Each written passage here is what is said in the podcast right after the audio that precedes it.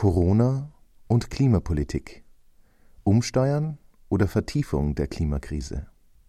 Ein Mitschnitt der digitalen Diskussionsreihe der Assoziation für kritische Gesellschaftsforschung vom 22. April 2020.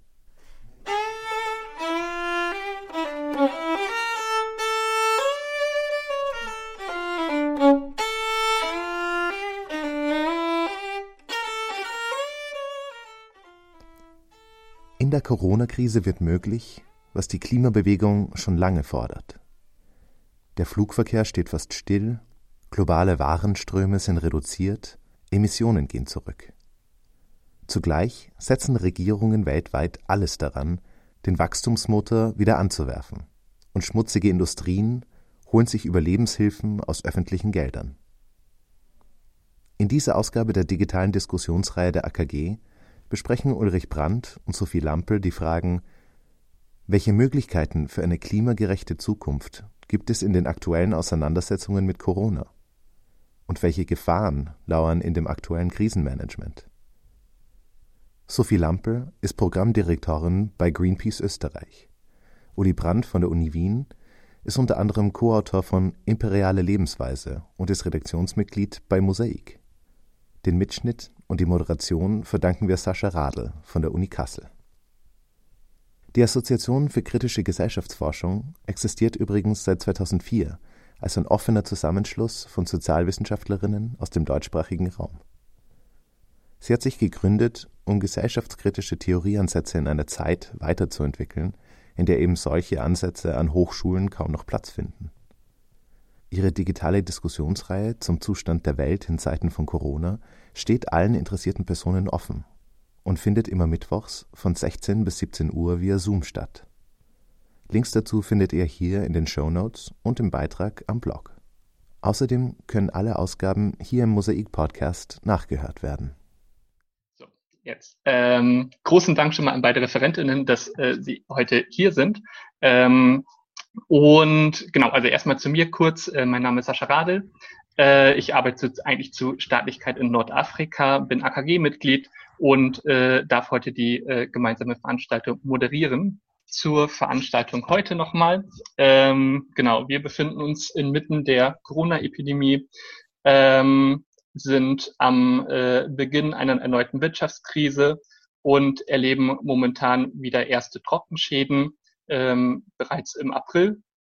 Ähm, und passend zum Earth Day beschäftigen wir uns deswegen heute mit Klimapolitik in Corona-Zeiten ähm, und stellen eben die Frage, ob die Krise denn die Möglichkeit zum Umsteuern bietet oder die Klimakrise eher vertieft wird.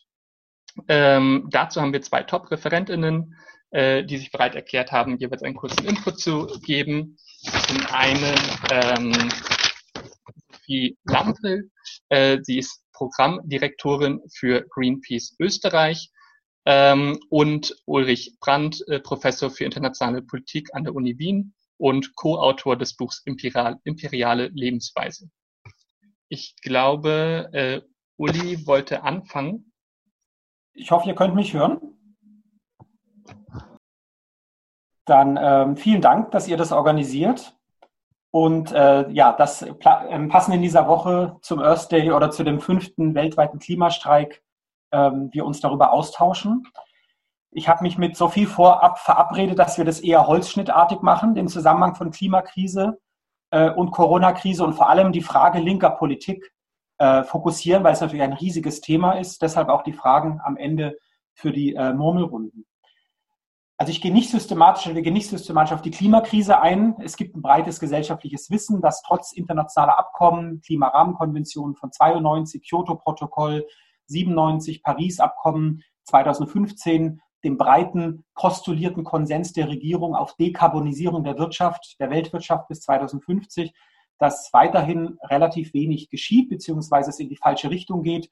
Die CO2-Emissionen gehen hoch, da stehen starke Interessen dagegen starke auch rechte Politiken, Stichwort äh, Donald Trump, äh, imperiale Lebensweise, wie wir das fassen wollen. Und trotzdem gab es eine Politisierung sehr stark 2019 über die ähm, Fridays for Future, aber auch schon vorher über die Bewegung äh, für Klimagerechtigkeit. Die Frage ähm, des politischen Umgangs wollen wir heute stellen. Ähm, analytische Fragen, die natürlich auch total wichtig wären.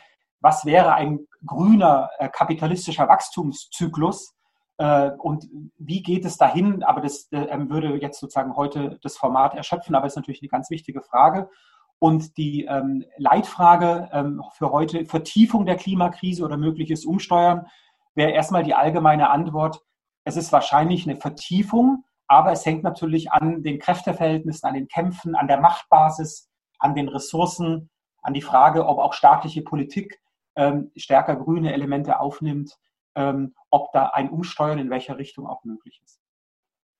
Ich möchte jetzt erstmal ähm, in, die, in Anlehnung von vielen oder einigen aus der, aus der AKG, die ja auch mit dem Begriff der Hegemonieprojekte arbeitet, ähm, einige Hegemonieprojekte entlang ähm, sozusagen angemessener Klimapolitik skizzieren in der gebotenen äh, Kürze und dann einige Umgangsweisen dann ergänzt. Sophie oder sie hat nochmal eine eigenständige Überlegung und dann hoffen wir, dass wir in den Arbeitsgruppen und dann in der, nachher in der Diskussion äh, zu so ein paar Elementen von linker ähm, äh, Corona-Politik kommen. Ähm, ich weiche ein bisschen ab von der Unterscheidung von Hendrik Sander oder auch äh, Tobias Haas, die ja auch mit dem Begriff von Hegemonieprojekten arbeiten ähm, zu Klimapolitik und mache jetzt bitte sehr holzschnittartig vier Projekte auf. Ähm, das erste ist natürlich ein rechtes, rechtsextremes Projekt, was die ökologische Krise schlicht negiert. Trump, äh, Bolsonaro, ähm, bestimmte Kapitalfraktionen auch äh, hierzulande in Österreich, Stromkonzerne, Autokonzerne würden sich dem anschließen. Es ist kein homogenes Projekt und wir lassen das auch auf der Seite. Also darum geht es heute nicht. Ein autoritär neoliberales Projekt wäre ähm, vielleicht zur Richtung Merkel oder auch äh, noch stärker kurz in Österreich eine ökologische Modernisierung, ein Green Deal, der die Ökologieproblematik selektiv aufnimmt, aber die Interessen der fossilistischen Kapitalfraktionen en gros nicht antastet, wenig Kompromissbereitschaft hat, wenig soziale Fragen berücksichtigt, deshalb autoritär und eher zu einer Intensivierung auf der internationalen Ebene, aber auch innergesellschaftlich der imperialen Produktions- und Lebensweise beiträgt und sehr nationalistisch geframed ist. Das wäre das zweite Projekt. Interessiert uns so halb heute. Das dritte wäre ein progressives Projekt, ein progressiver Green Deal, der eine, ähm, einer ökologischen Modernisierung eines Green Deal, wo ansatzweise soziale Fragen äh, berücksichtigt werden. Ähm, leaving no one, nobody behind ist ja so ein Say auch in der Europäischen äh, ähm, Union. Akteurinnen wie Gewerkschaften, Umwelt, Sozialverbände werden zumindest teilweise integriert. Grüne Kapitalfraktionen werden partiell ähm, gestärkt und es gibt ähm, Versuch, Ansatzpunkte, zumindest äh, die fossilistischen Kapitalfraktionen zu stärken. Der öffentliche Sektor wird als relativ wichtig angesehen, aber weitgehend wachstums- und kapitalkompatibel. Es soll ansatzweise internationale Ausgleichsmechanismen geben äh, und eine selektive Politisierung der imperialen äh, Produktions- und Lebensweise und deshalb weniger nationalistisch, sondern durchaus auch mit Menschen, mit Menschheitsproblemen gefüllt. Ein vierter Ansatz wäre eine emanzipatorische, sozial-ökologische Transformation, in dem kapitalistische Vergesellschaftungsmuster, eine Wachstumsorientierung stärker in Frage gestellt wird, das Öffentliche nicht nur dort stark gemacht wird, wo Kapital dysfunktional ist, Stichwort aktuelle Verstaatlichungsdebatte und wenig Verwertungsmöglichkeiten hat, sondern viel grundlegender äh, auch in Ansatz, äh, in Anschlag gebracht wird und sozusagen so Konturen einer äh, solidarischen Lebensweise aufscheinen. Das als gedanklicher Rahmen unsere These ist, dass ein, eine linke Politik in der Corona-Krise, eine linke Klimapolitik oder eine linke Politik sozial-ökologischer Transformation ähm, natürlich ein viertes Projekt wäre, aber äh, Elemente äh, eines dritten Projektes, eines progressiven äh, Green New Deal äh, berücksichtigen müsste oder auch das vorantreiben müsste. Jetzt noch ein paar Thesen. Wir gehen davon aus, dass trotz aller Diskussion jetzt um ähm, andere Lebensweise, Unterbrechung natürlich der beschleunigten kapitalistischen Infralebensweise, ähm, Krisenerfahrung von Menschen, wo auch durchaus äh, anders gelebt wird, anders gelebt werden muss, anders gearbeitet werden muss, dass ähm, auf Fliegen verzichtet werden muss, Autofahren, dass das, ähm, aber die ganzen Hoffnungen, dass jetzt sozusagen da Erfahrungen, Erfahrungsspuren bleiben, die eine andere Lebensweise äh, vorbereiten, dass das sicherlich zu wenig wäre. Das wäre wünschenswert natürlich, aber zu wenig, sondern es bedarf der strukturellen und damit auch der politisch erkämpften äh, Veränderung. Zweiter Punkt, zweite These, also die erste These wäre, es reicht nicht sozusagen jetzt auf so eine Art ähm, ähm, Corona-Krisenwertewandel äh, zu hoffen. Das zweite wäre so im Sinne von radikalem Reformismus, radikaler Realpolitik, doppelte Transformation, das, was wir in unseren Kreisen immer wieder diskutieren, eben eine durchaus eine Stärkung der dritten Variante, aber immer in sozusagen in dem Suchen, in den Eingriffen, wo kann auch noch was ähm, stärker sozusagen Richtung sozial-ökologische Transformation politisiert werden. Also Beispiel, es reicht nicht jetzt auf ähm, ähm Elektromobilität umzustellen, sondern es bräuchte natürlich auch ganz andere äh, Mobilitätsmuster. Dritte These für unsere Diskussion, die aktuell dominanten Diskussionen um European Green Deal von der Leyen, äh, also jetzt nicht die, die linken, die explizit linken New Green New Deals, changieren so ein bisschen zwischen zwei und drei. Und es wird für ein emanzipatorisches Projekt schon wichtig sein, ob sich sozusagen im Establishment, also in diesen dominanten Ansätzen, was sich da an dem dritten Projekt, also dem progressiven Green äh, Deal ähm, herausbildet. Aber es braucht, und das, das wäre schon eine Überlegung für die linke äh, Corona-Politik, es braucht der konkreten Initiativen, linker, konfliktiver Initiativen, wir haben ja viel Erfahrung, äh, äh Ende Gelände und vieles andere, äh, um diese progressive New Deal-Variante auch äh, zu stärken und das daran transformatorische Potenzial. Sophie wird es gleich noch vertiefen. Äh, und die letzte Überlegung, ähm, emanzipatorische soziale Bewegungen können in dieser Krise durchaus an Erfahrung anschließen des Innehaltens, also von Flugverkehr, Autoverkehr, die Aufrufe von Regionalisierung, jetzt von Lebensmittelproduktion, von Tourismus. Aber ich hatte das vorhin gesagt, es wird äh, nicht reichen. Ich hoffe, die Überlegung war klar. Wir hätten sozusagen vier Hegemonieprojekte. Das, das erste, das Trumpsche sozusagen interessiert uns nicht. Dann gibt es innerhalb des, des der ökologischen Modernisierung ein sehr umkämpftes zwischen autoritärem und progressivem und natürlich dann ein linkes, emanzipatorisches von sozial-ökologischer Transformation. Wir würden ganz gerne sozusagen den Zusammenhang von drei und vier äh, diskutieren und habe ähm, im Anschluss daran einige ähm, ähm, Überlegungen angestellt äh, und hoffen dann, ähm, wir haben im Vorfeld ähm, diskutiert, die Frage von Staatsbeteiligung. Ne? Ist die Staatsbeteiligung nur eine politische Strategie, um Unternehmen zu retten? Vor chinesischem äh, Kapital oder ist eine Staatsbeteiligung äh, beispielsweise auch verbunden damit, dass ähm, Luftfahrt ähm, und Automobilität zurückgebaut werden muss. Das wäre so ein Beispiel äh, und Sophie wird uns jetzt noch andere geben. Vielen Dank. Ja, dann äh, vielen Dank, Uli. Ähm, perfekt in der Zeit geblieben. Ähm, Sophie, ähm, magst du dann weitermachen? Ja, sehr gerne. Das mit der Zeit fand ich wirklich sehr imponierend. Ich werde mir den Wecker stellen, damit ich irgendwo dran bleibe. Ähm, gut, vielen Dank, Uli, vielen Dank auch für die Einladung. Ähm, mein Teil wird, in meinem Teil wird es jetzt mehr darum gehen, nach sozusagen dieser ähm, theoretischen und analytischen Einordnung vom Uli zu schauen, was tut sich eigentlich gerade ähm, politisch.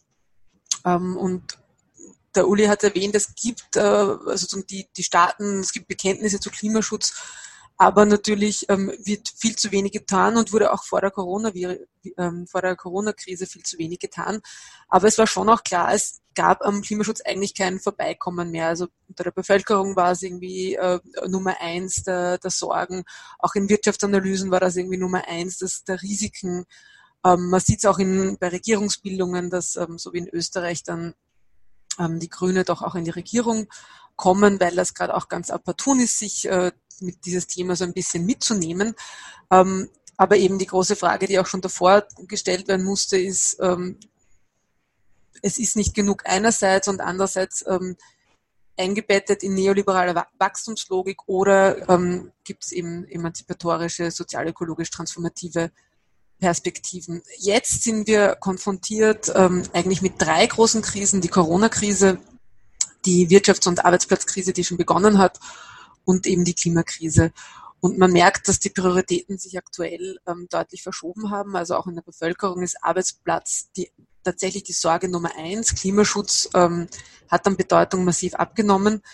Für Österreich kann ich jetzt nur, kenne ich nur die Zahlen, deswegen da auch kein Wunder, über eine Million Leute, das heißt rund 20 Prozent der Erwerbsfähigen arbeiten gerade nicht, also sind arbeitslos oder in der Kurzarbeit. Und die Hoffnung, die wir irgendwie alle am Anfang hatten, ähm, das ist die größte Disruption, die wir erleben. Und Disruptionen ergeben natürlich Chancen. Und jetzt haben wir auch die Chance, zum Beispiel auf einen klimafreundlichen und sozialen gerecht, sozial gerechten Umbau der Wirtschaft. Ähm, diese Hoffnung ist ähm, leider mittlerweile der Ernüchterung gewichen nämlich dass wir es eigentlich mit einem beinharten Abwehrkampf zu tun haben. Warum die Konzerne stehen in den Startlöchern, um die Situation für sich auszunützen, Klimaschutz ähm, zurückzudrängen und ihre überholten fossile Systeme einfach noch länger am Leben zu erhalten. Und die deswegen auch zur zentralen Frage ähm, in dieser Krise, wer bekommt das Geld und wer bezahlt für die Krise? Die Lehren aus 2008 ähm, sind gemeinhin bekannt. Damals haben die Banken jede Menge Steuergeld ähm, hinübergeschoben bekommen, ohne jegliche Gegenleistung dafür erbringen zu müssen. Es wurden Investitionen getätigt, die alte Strukturen einzementiert haben, Anleihen an Energiekonzernen zum Beispiel oder Verschrottungsprämien für Autos mit eben gravierenden auch ähm, klimaschädlichen Effekten. Die Frage, wie gehen jetzt europäische Institutionen und Staaten ähm, jetzt in dieser Situation mit dieser Fragen um? Und der Uli hat schon erwähnt, das ist ein umkämpftes Feld. Ähm, in der Europäischen Union ist es so, dass die Kommission am Green Deal festhalten möchte grundsätzlich, aber schon beginnt, ähm, verschiedenste Strategien ähm, sowie die Überarbeitung der Klimaziele etc. so ein bisschen nach hinten zu verschieben, weil das ähm, gerade eben nicht so wichtig, nicht so dringend ist. Aber, ähm, und das ist zumindest grundsätzlich ein gutes Zeichen, weil Sie sehen schon, dass ein grünes Stimulusprogramm jetzt in der Wirtschaftskrise eben Arbeitsplätze schaffen kann und deswegen halten die auch ganz massiv daran fest ähm, reden von Renovierungswellen etc. Zentrales Argument ist dabei immer, dass natürlich Investitionen in nachhaltige Branchen wie öffentliche Verkehrsmittel, Gebäudesanierung, erneuerbare Energien tatsächlich auch mehr Jobs oft bringen als die Investition in jetzt ähm, die alten Industrien. Aber natürlich auch neue Jobs, die ähm, auf Umschulung ähm, beruhen. Das Europäische Parlament hat erst, erst am Freitag eine Covid-Resolution verabschiedet, wo sie auch unter anderem nochmal ähm, betont haben und den appelliert haben daran, dass der Wiederaufbau entlang der Klimaziele erfolgen soll. Aber, und das sehen wir gerade in der Corona-Krise ähm, umso deutlicher, dass eigentlich die Musik sich nicht ähm, in den EU-Institutionen abspielt, sondern bei den Mitgliedstaaten. Und da gibt es Beispiele wie den tschechischen Premierminister, der schon ganz am Anfang der Krise ausgerückt ist mit den Worten Europe should forget about the Green Deal and focus on coronavirus instead. Das heißt, es gibt natürlich auch bei den Ländern welche, die jetzt die Situation ausnutzen wollen ähm, und Klimaschutz zurückdrängen wollen. Es gibt aber auch Gegenbeispiele wie eine Initiative von mittlerweile sind 17 Umwelt- und Klimaministerinnen, darunter eben auch aus Ländern wie Österreich, Deutschland, Frankreich, aber auch ähm, aus osteuropäischen Ländern wie der Slowakei und Slowenien, die die EU-Kommission dazu aufrufen, einen Plan für den Wiederaufbau zu erarbeiten, der eben auch die Klimakrise und den Verlust der Artenvielfalt bekämpft. Aber auf der anderen Seite liegen die Forderungen schon knallhart am Tisch. Ich werde jetzt auf, kurz auf die Luftfahrtindustrie und die Automobilindustrie eingehen. Ähm, die Lobby der Luftfahrtindustrie, die International Air Transport Association, rennt der EU und weltweit Staaten die Türe ein. Es sollen die Steuern reduziert werden, es sollen Steuern aufgehoben werden, es sollen Staatshilfen erstattet werden und es sollen Flugtickets zum Beispiel nicht ersetzt werden, sondern ähm, Gutscheine vergeben werden. Das ist in den USA auch schon gelungen, in Europa noch nicht. Also die machen wirklich einen sehr aggressiven Lobbying-Push. Und auf nationaler Ebene haben eben sämtliche Fluglinien in Europa schon um Staatshilfen angesucht. Also die aktuelle Summe liegt bei rund 13 Milliarden Euro ähm, in ganz Europa. Die Automobilindustrie hat bei der EU-Kommissionspräsidentin von der Leyen schon ähm, lobbyiert, dass doch die Umsetzung der EU-Klimaziele, also die haben Flottenziele zu erfüllen, doch bitte unbedingt verschoben werden soll. Ähm, und in Ländern wie Österreich und Deutschland etwa ähm, gab es bereits den Ruf nach den alten Rezepten ähm, der Verschrottungsprämie. Ähm, wie reagieren die Länder darauf? Es gibt tatsächlich Positivbeispiele wie Finnland. Ähm, Finnland hat beschlossen, dass die Staatshilfen tatsächlich gekoppelt werden an das Ziel der Klimaneutralität bis 2035, an das Ziel einer kohlenstoffarmen Kreislaufwirtschaft. Und ähm, Finnland spricht auch tatsächlich vom grünen Wohlfahrtsstaat. Also die wollen das auch koppeln mit einer Stärkung von Sozial- und Gesundheitssystemen.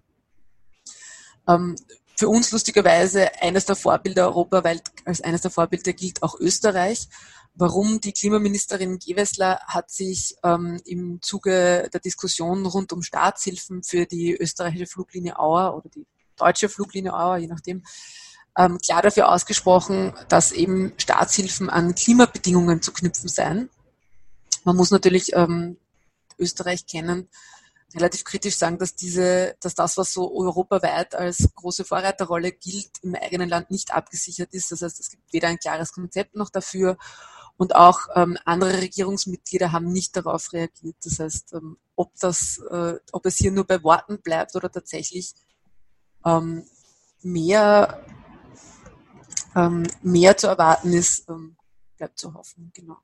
Dabei sind eben diese Staatshilfen wirklich zentral dafür, wenn wir jetzt überlegen, geht es ein Zurück und ein Einzementieren von alten, überholten und klimaschädlichen Strukturen oder gelingt es, ähm, jetzt in Klimaschutz zu investieren und damit auch ähm, zum Beispiel die Wirtschaftskrise zu bekämpfen und vor allem die Weichen auch zu stellen, tatsächlich in Richtung Klimaschutz. Und da ist eben die ganze Fra die große Frage, kann man die Staatshilfen knüpfen an Bedingungen, so wie das 1,5 Grad Ziel oder in Österreich gibt es zum Beispiel das Regierungsziel der Klimaneutralität bis 2040, gelingt ähm, darüber hinaus natürlich wirklich ähm, richtige Ansätze zu finden, dass die Menschen gerettet werden und nicht die Konzerne. Das heißt Arbeitsplatzsicherheit verbunden mit fairen Arbeitsbedingungen, fairen Löhnen und umso wichtiger in der Zeit Umschulungen eben auch auf Tätigkeiten in nachhaltigen Branchen. Ähm, ist die Forderung, keine Dividenden und keine Gewinne auszuschütten, keine Boni für Manager und Managerinnen zu erhöhen, ähm, wird diese eben ähm, in diesen Staatshilfen mit aufgenommen. Und Uli hat das schon erwähnt, ähm, gelingt es auch damit, ähm, im Sinne von wer an, auch Mitspracherecht und Mitbestimmung tatsächlich bis hin zu einer Staatsbeteiligung ähm, zu machen. Das ist tatsächlich ähm, real gar nicht so einfach. In Deutschland gibt es ganz viele Überlegungen zu Staatsbeteiligungen, um auch einen Ausverkauf zum Beispiel zu China, das ist das große ähm, Drohszenario, zu verhindern. Aber die Frage ist, wie kann man tatsächlich gerade bei Aktiengesellschaften äh, Gesellschaften zum Beispiel Einfluss nehmen? Weil Sperrenminoritäten kosten dann wieder relativ viel und man kann ja trotzdem dann nicht voll bestimmen und auch Aufsichtsräte sind meistens nicht weisungsgebunden. Das heißt tatsächlich relativ herausfordernd bis hin eben zu, ein Staat muss natürlich dann auch wirklich bereit sein, so ein Unternehmen rückzubauen.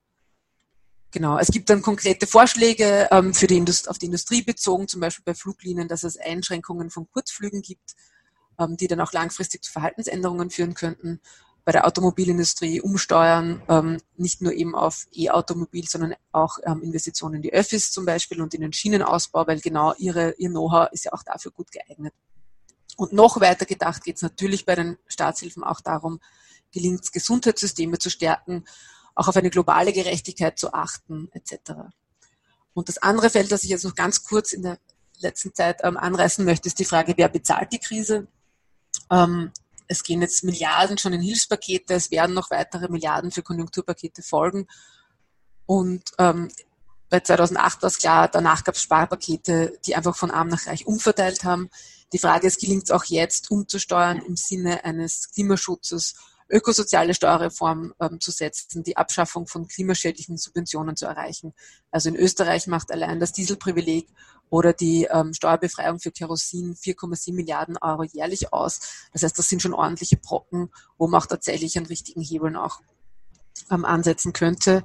Und gelingt es auch dann, ähm, wenn es darum geht, wer zahlt, die Reichen zur Kasse zu bitten.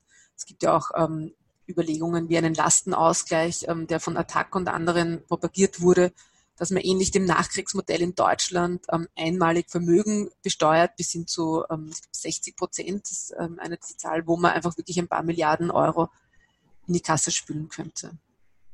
Genau, ich werde auch schon abschließen. Ähm, ihr seht, es ist tatsächlich ein, ein umkämpftes Feld. Ähm, ich persönlich schätze es so an die Chance, ähm, das zu nützen, um tatsächlich das Ruder herumzureißen und, und auch ähm, an eine andere Zukunft ähm, die Weichen zu legen, die sehe ich weniger. Aber der, den Kampf zu führen ist umso wichtiger, weil es wird natürlich schon entscheiden, ob der Weg, der jetzt eingeschlagen wird, mehr ökosozial oder mehr autoritär neoliberal geprägt ist. Gut. Und was wir uns jetzt überlegt haben ähm, für die Diskussion, neben sozusagen diesen, diesen Überlegungen, die wir auch eben schon geäußert haben, würde uns auch interessieren, was ihr eben ähm, hinsichtlich einer emanzipatorischen Klimapolitik beziehungsweise einer breiter gefassten sozial-ökologischen Transformation derzeit als mögliche Elemente einer linken Politik sehen würdet, ähm, einer linken Politik in der Corona-Krise? Also was sind aus eurer Sicht zentrale Konflikte, Forderungen, Allianzen und Widersprüche, an denen man da ansetzen müsste? Danke. Ähm, vielen Dank, Sophie. Ähm, genau, also ihr werdet jetzt äh, alle jeweils in Murmelrunden aufgeteilt. Das passiert automatisch. langsam müssten alle wieder zurück sein. Ähm, doch, das müsste jetzt hinkommen. Ähm, genau, dann geht's jetzt weiter mit den Fragen an unsere beiden ReferentInnen. Ähm, ich würde sagen, ich ähm, habe jetzt mal äh, drei erste Fragen zusammengesucht. Ähm, die sind jeweils an euch beide gestellt. Ähm, und dann gucken wir mal, wie das zeitlich so hinkommt und haben eventuell noch ein zweites oder sogar ein drittes, äh, eine dritte Runde. Ähm, genau, die erste Frage ist, ähm, was würdet ihr sagen, ähm, was ist momentan der Zustand äh, der klimapolitischen Bewegung in der Corona-Krise? Ähm, dann, ähm, wo seht ihr konkrete Ansatzpunkte für ähm, eine progressive ähm, Wendung der Krise? Ähm, also wo kann man wie am besten eingreifen und was würdet ihr ähm, ganz konkret, ganz direkt an uns alle so empfehlen? Äh, was können wir jetzt eigentlich ähm, tun? Also trotz der Beschränkungen, die wir in vielen Ländern haben. Genau. Das sind die ersten drei Fragen. Gut. Ich, Uli, möchtest du? Soll ich mal anfangen? Okay, danke. Ja, fang du an, Sophie. Okay. Ich, genau, äh, ich finde sehr viele sehr schwierige Fragen. Also das tatsächlich ist die Frage, was können wir jetzt tun? Aus meiner Sicht eine, eine eine sehr diffizile. Wenn wir uns so die Bewegungen und Initiativen anschauen, ähm, muss man sagen, dass natürlich auch die Corona-Krise da aus meiner Sicht ein bisschen geschwächt hat. Ähm, der Uli hat Ende Gelände ähm, erwähnt, die, finde ich, sich total dadurch ausgezeichnet haben, dass sie eben diesen, diesen Kampf vor Ort und auch, auch diesen körperlichen Widerstand ähm, gemacht haben, Fridays for Future mit ihren Klimastreiks. Das ist natürlich einerseits allein durch die Versammlungsverbote im Moment ähm, ganz schwierig möglich. Ähm, Fridays for Future haben äh, ohnehin auch Herausforderungen gehabt, da sozusagen Politik viel nicht richtig umgesetzt hat, auch Unternehmen teilweise schon begonnen haben oder Kämpfe mit Unternehmen noch nicht zu Erfolgen geführt haben, die man sich wünschen würde. Aktuell überhaupt keine Schulstreiks möglich sind und wahrscheinlich auch nach der Corona-Krise die Frage von Schulstreiks, die ja auch ähm, gerade in, in konservativen oder rechten Kreisen kritisiert worden sind, noch einmal wahrscheinlich dann ein anderes Licht einfach in einem anderen Licht dastehen werden. Ähm, aber man muss sagen, ähm, also ich verfolge natürlich Friday for Future noch, mal ein bisschen mehr. Ähm, sie halten sich sehr gut. Sie sind auch jetzt im Mobilisieren ähm, Freitag auch wieder für einen weltweiten Klimastreik. Was ihr tun könnt, teilnehmen bitte. Also auch hier gleich ein Aufruf an dieser Stelle am Freitag teilzunehmen. Das ist äh, von zu Hause aus mit Schild, mit Schild vor, dem, vor dem Laptop. Wir erleben NGOs, die natürlich ähm, ausrücken, Umwelt- und Sozialorganisationen, die ausrücken. Und das ist natürlich vielleicht dann auch das Schöne. Es gibt natürlich schon jetzt irgendwie eine, also wir haben die, Gegen, die Gegner, aber es gibt auch so einen Schulterschluss, dass eigentlich alle gerade ausrücken und beginnen zu kommunizieren und die Stimme zu erheben, ähm, dass man eben auch jetzt in der Corona-Krise auf Klimaschutz achten muss, auf soziale Aspekte achten muss ähm, selbst die Gewerkschaften ähm, oder Österreich zum Beispiel gewerkschaftsnahe Institutionen wie die Arbeiterkammer ähm, sind auch schon ausgerückt und haben in, natürlich auch ähm, Staatshilfen ähm, in Verbindung mit Arbeitsplatzsicherheit, ähm, Arbeitsplatzbedingungen, aber auch in, in Verbindung mit ähm, in Verbindung mit Klimaschutz gefordert. Und natürlich die Wissenschaft, die im Moment auch ganz gefragt ist, weil wie das bei Krisen so ist, am Anfang werden die Wissenschaftler und Wissenschaftlerinnen ähm, diskutiert und die würde ich hier schon auch mit reinzählen ähm, als wichtigen Teil einer Klimabewegung. Das habe ich nicht auf alles geantwortet. Uli, möchtest du vielleicht aber trotzdem ja. mal fortsetzen? Also es ist jetzt schwierig, natürlich die Klimagerechtigkeitsbewegung ähm, einzuschätzen. Ich war vorhin bei einem Webinar von Fridays for Future Deutschland äh, um 14 Uhr und die sind ganz gut drauf. Also die ähm, wissen jetzt schon, dass sie mobilisieren in zwei Tagen. Und wir haben ja das systematische Problem bei, bei den aktuellen Bewegungen oder bei den Bewegungen von letztem Jahr. Was ist ihre Vermittlung in, in die, ins politische System oder in die, in die kollektiven Akteure, die auch Macht haben? In dem Sinne hat ja Fridays for Future oder so keine Umsetzungsmacht. Ähm, und da wäre ja eher auch die Frage, wie wird es jetzt aufgenommen? Also wie nimmt eine Linkspartei, linke Grüne, Gewerkschaften die Anliegen auf, die letztes Jahr politisiert wurden. Ich würde es jetzt nicht nur der Bewegung zuschreiben, sondern diesem Wechselverhältnis. Ähm, ich bin da jetzt aber nicht drin, ich kann das sozusagen nur von außen, äh, ähm, ähm, also diese Frage stellen. Zu den Ansatzpunkten, das haben wir ja ein bisschen versucht vorhin zu formulieren. Ich, also wir denken, es sind die konkreten Initiativen. Also was Sophie gesagt hat, wo sind jetzt die Vorschläge ähm, in der, ähm, äh, also auch von mit wissenschaftlichem Wissen gegen das Bailout der, ähm, des Luftverkehrs ohne Bedingungen? Wo sind die Initiativen gegen die Abwrackprämie? Wir haben jetzt in, morgen kommt es raus, eine Presseerklärung gemacht aus einem Forschungsprojekt an der Uni Wien, wo wir wirklich sagen, es geht doch nicht, dass wieder eine Abwrackprämie kommt. Ähm, das wäre, glaube ich, eine Aufgabe von Wissenschaft mit dem Renommee von Wissenschaft in die Öffentlichkeit zu gehen. Ähm, wir hatten es ja vor zwei Wochen bei der Care äh, ähm, oder bei der Pflegeproblematik, äh, da zu sagen, bestimmte Sachen gehen nicht. Das wissen wir wissenschaftlich gesichert und da muss Politik auch anders agieren. Philipp Frey hat gerade in der, in der Mobilgruppe gesagt, sowas wie Arbeitszeitverkürzung. Es gibt ja eine große Debatte, äh, die ja nicht nur links ist, aber die, die schnell aufgeladen ist von Arbeitszeitverkürzung und dann nochmal was herzustellen aus ökologischen Gründen, aus Gründen von Konversion von Industrien, aus Krisen, als Krisenmaßnahme und so weiter. Also Konflikte konkret äh, ansehen und auch wissenschaftlich zu unterstützen, ähm, auch neue Sachen aufnehmen. Und der zweite Punkt, den ich für wichtig halte, für kritische Wissenschaft, also was können wir tun, wer immer dann wir sind, ist Verknüpfung herzustellen. Also mir fällt total auf, oder wahrscheinlich uns allen, dass ähm, die Themen sehr ähm, ähm, äh, ähm, fragmentiert abgehandelt werden.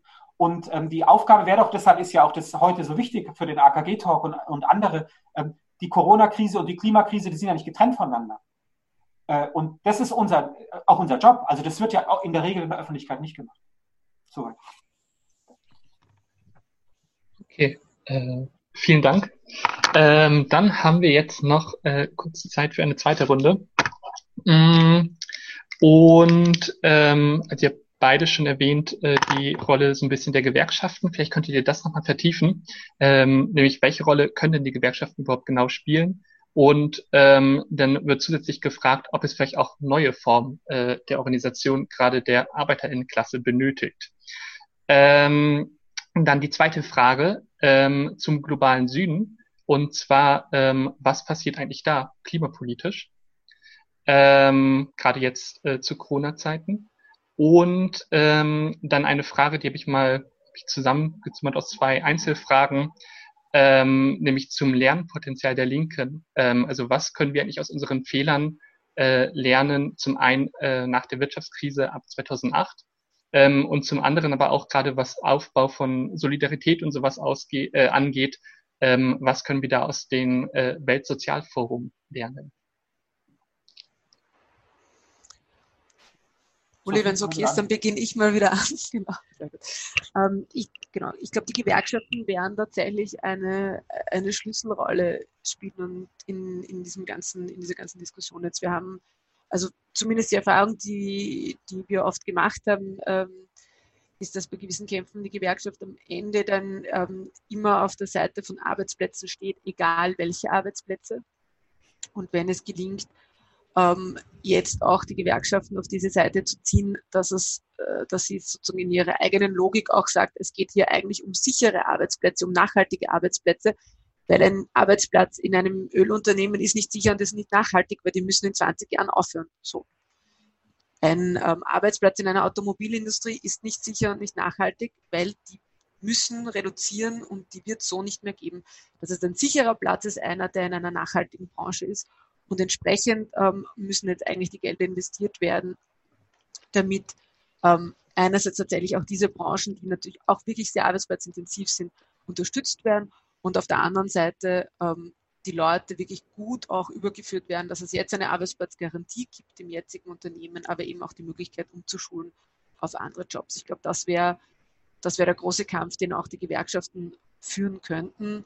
Ähm, und dann eben auch zur Frage von, von Arbeitskämpfen ist wahrscheinlich auch tatsächlich die Frage, geht, sozusagen, gibt man sich in diese Logik, wir wollen unser eigenes Unternehmen ähm, retten und meinen Arbeitsplatz jetzt retten oder eben diese Perspektive auf, wo ist eine, auch in Wahrheit sozusagen in einem, in einem jetzigen Frame krisensichere Zukunft. Das waren mal die ersten Fragen. Du hast so viele Fragen erwähnt. Ich bleibe jetzt mal bei den beiden. Uli, vielleicht möchtest du dazu oder auch zu anderen Fragen wissen. Also wir wissen ja, dass die Gewerkschaften nicht homogen sind. Das war, glaube ich, vorgestern in der Frankfurter Rundschau von Hans-Jürgen Urban äh, von der IG Metall.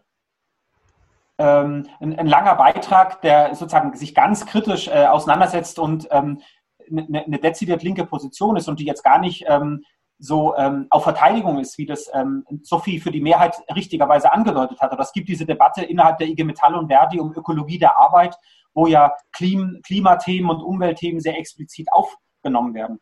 Aus meiner Sicht kommt es beispielsweise jetzt in, in Österreich im Flughafen Wien zum Schwur bei der dritten Piste.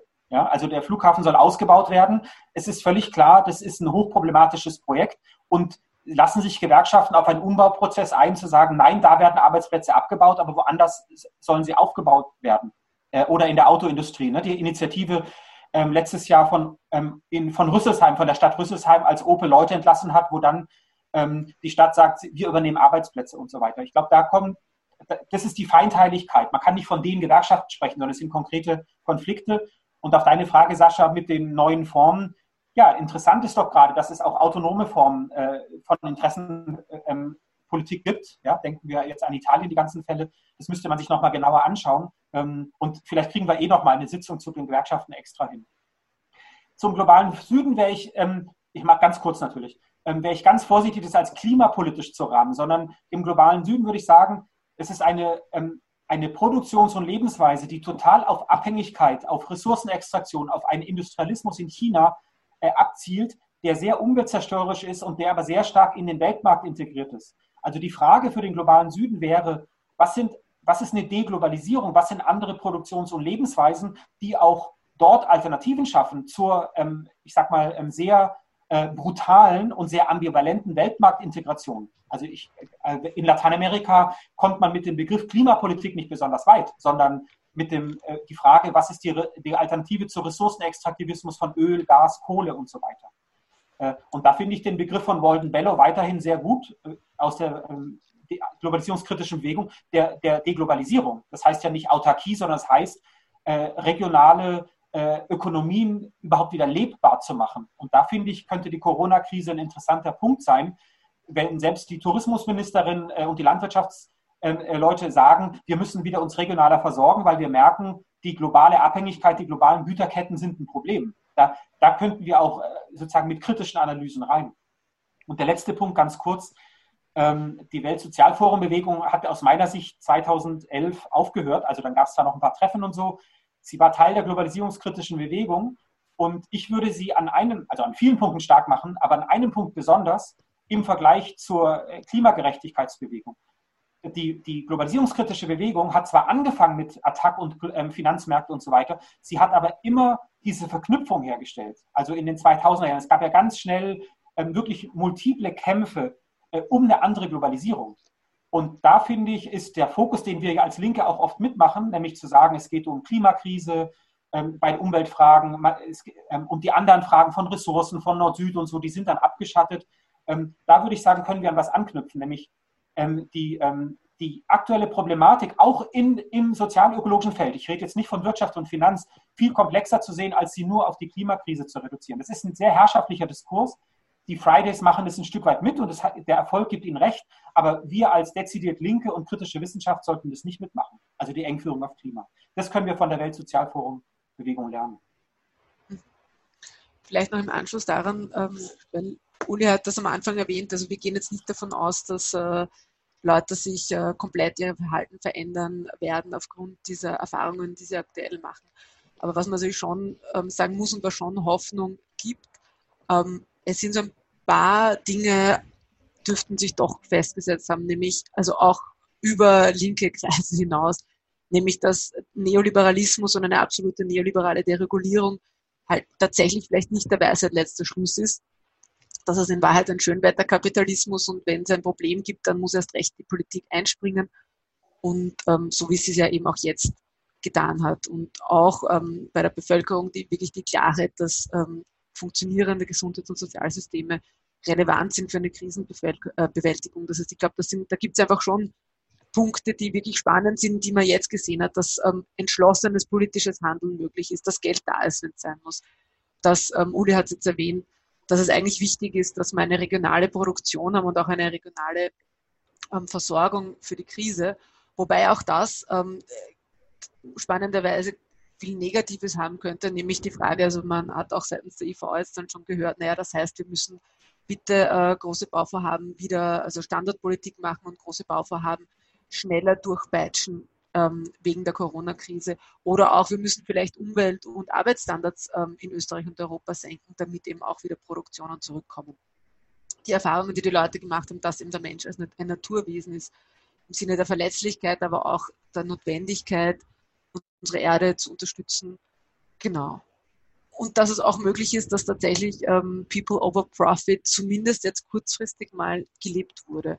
Und diese Solidarität, die gelebt wurde, das sind natürlich schon Elemente und Erfahrungen, die jetzt gemacht werden, die Hoffnung geben darauf, dass es auch was anderes möglich ist.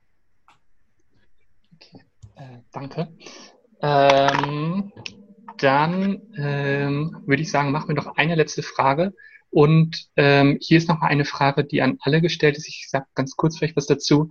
Ähm, und zwar in Österreich wird gerade die Klimavernetzung vorangetrieben. Und da werden noch WissenschaftlerInnen und äh, Orgas, bzw. Gruppen gesucht, äh, die sich daran beteiligen wollen. Im, äh, auf dem Dokument findet ihr äh, eine E-Mail-Adresse, an die ihr euch äh, an die ihr schreiben könnt, wenn ihr Interesse habt. Da wir gerade so schön äh, zusammensitzen. Genau, und dann äh, eine letzte Frage. Und zwar kam, glaube ich, mindestens zweimal ähm, die Frage nach Vergesellschaftung. Deswegen vielleicht könntet ihr kurz was dazu sagen, was ihr davon, äh, zu, davon haltet, inwiefern äh, Vergesellschaft, also wie Vergesellschaftung genau aussehen kann und inwiefern ähm, das vielleicht ein Teil der Lösung äh, für die Klimakrise sein könnte. Ich fange wieder kurz an, aus Gewohnheit heraus. Ich finde tatsächlich, dass es eine der ganz relevanten und spannenden Fragen im Moment ist, ähm, nämlich auch in Verbindung mit diesen, äh, uns, also, ähm, mit diesen Steuermilliarden, die da jetzt ausgeschüttet ist. Wie schafft man jetzt ähm, da eigentlich auch ähm, einen Vlog einzuschlagen, dass wir umdenken und dass es auch gelingt, materiell ähm, öffentliches Interesse wieder ähm, sozusagen über unternehmerisches Interesse zu stellen. Wie schafft man es, Unternehmen unter öffentliche Kontrolle zu bringen? Wie schafft man es, ähm, Staatsbeteiligungen zu machen? Aber eben, was heißt das auch? Weil man möchte ja nicht einfach nur, dass der Staat dann irgendwie eine Fluglinie besitzt und dann halt das Fluggeschäft ganz normal weitermacht. Also ich glaube, dass das schon tatsächlich, also in der Frage, wie kann da, wie wird das verhandelt und wie, was können da auch tatsächliche Wege sein, die da, die da gegangen werden, das finde ich wirklich total relevant. Also ich habe es vorher in meinem Beitrag schon erwähnt, es ist nicht nur einfach, weil bei einer AG gibt selbst wenn der Staat sich einkauft, in Wahrheit gar keine Möglichkeiten. Und ist dann auch wieder die Frage Staatsbeteiligung das Konzept, das wir wollen oder welche anderen Arten gibt es? Uli, in der Kürze an dich jetzt weiter. Also erstmal, bevor ich es gleich vergesse, wer Interesse hat, ähm, wir organisieren über Pfingsten natürlich jetzt online in Wien eine internationale Degrowth-Konferenz. Teilnahme ist kostenlos, die Anmeldung ist, glaube ich, jetzt äh, möglich, äh, wo es auch um diese Fragen geht. Zum Beispiel, was ist Phase-out von bestimmten Industrien äh, und anderes. Ich würde aber in Anschluss, ähm, Sophie hat es eigentlich schon gesagt, ich würde erstmal unterscheiden, natürlich müssen wir zwischen Verstaatlichung und Vergesellschaftung. Also Verstaatlichung, das ist jetzt das, was sozusagen realpolitisch sogar denkbar ist in manchen Branchen, aber eher wahrscheinlich aus der Logik der Schutz vor ähm, vor Übernahmen aus China oder anderes. Und ähm, eine Vergesellschaftung wären ja viel komplexere Entscheidungsprozesse. Allerdings, die ganze Debatte um Wirtschaftsdemokratie zeigt ja auch nur die Unternehmensform, die ist es ja auch nicht, sondern wenn die Logik, wie Sophie andeutet, ähm, ähm, weiter auf Wachstum ist oder eben nicht ökologisch, ähm, dann bringt es ja auch nicht so viel. Dann hat man vielleicht unternehmensintern andere und, und ähm, bessere Prozesse, äh, aber ähm, die Logik von Rückbau, das ist ja eine historische Erfahrung, die wir machen, nicht die krisengetriebene Logik von Rückbau, das ist jetzt, sondern die gewollte, die politisch gewollte Logik von Rückbau, von Automobilindustrie, von Luftfahrtindustrie, von industrieller Landwirtschaft, ähm, die auch sozusagen den Menschen, den Beschäftigten eine Alternative gibt, die ähm, Alternativen schafft, ökologische Landwirtschaft, andere Mobilitätssysteme und so weiter. Das ist ja die Aufgabe. Und das geht, glaube ich, nicht nur auf der Unternehmensebene. Das braucht sozusagen eine gesamtgesellschaftliche Rahmung. Äh, ja, so in aller Kürze bitte ähm, die, die Antwort. Ähm, ja, danke. Ähm, und ganz generell nochmal danke an äh, unsere beiden ReferentInnen. Äh, außerdem danke, dass so viele Leute gekommen sind. Ähm, nächste, Woche, äh, nächste Woche Mittwoch ähm, geht es dann äh, weiter, wieder zur gleichen Zeit. Ähm, wir würden uns freuen, wenn.